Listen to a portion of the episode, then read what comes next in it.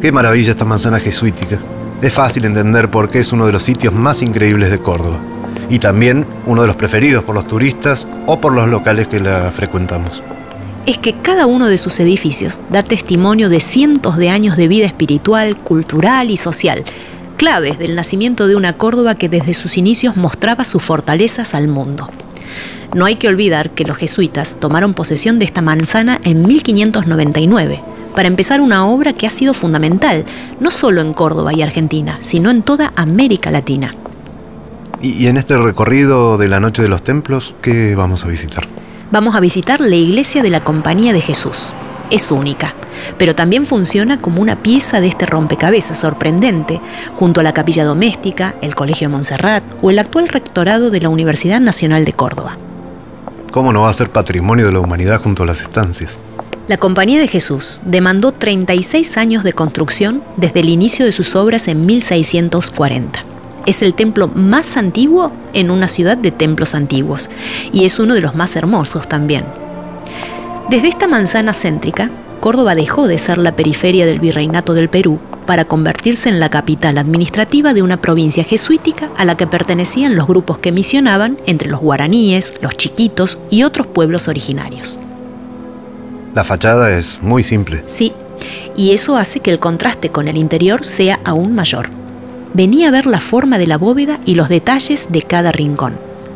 La fachada sobria de la Compañía de Jesús tiene un estilo románico, recubierto de piedra recortada, y se observan sus dos torres campanario y cinco ventanas para iluminación natural. ¿Y qué son esos huecos que tiene en el frente? No se conoce el motivo a ciencia cierta. Algunos historiadores arriesgan que forman parte de un trabajo que no fue terminado. ¿Entramos?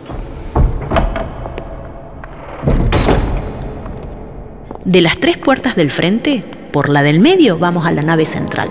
Cruzarla significa un viaje en el tiempo. Acá, la forma de la bóveda es exótica, fue construida como la quilla de un barco invertida y realizada en madera de cedro paraguayo dorado a la hoja.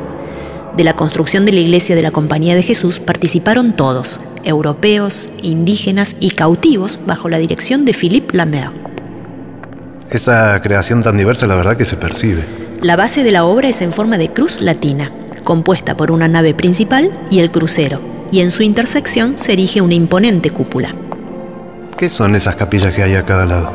Hacia el sur está la de los españoles y hacia el norte la de los naturales, que se utilizaba para evangelizar a los cautivos y originarios que vivían en la manzana.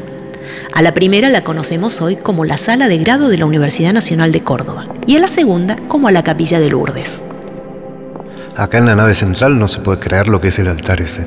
No hay persona que no se sorprenda.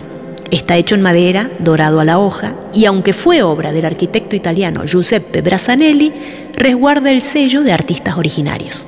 Si te fijas bien, en su base, debajo de la cornisa, están los retratos de mártires jesuitas intercalados con las empresas sacras.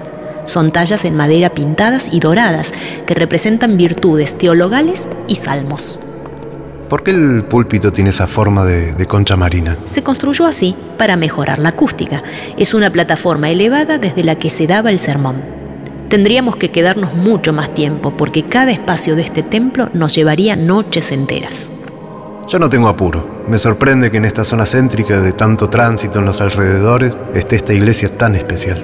Invita a detenerse, como se detuvo el tiempo cuando entramos. No sé si te diste cuenta, pero en solo un instante aparecieron cuatro siglos de vida frente a nuestros ojos. Y eso es solo una partecita de la noche de los templos, que todavía nos esperan en toda la ciudad.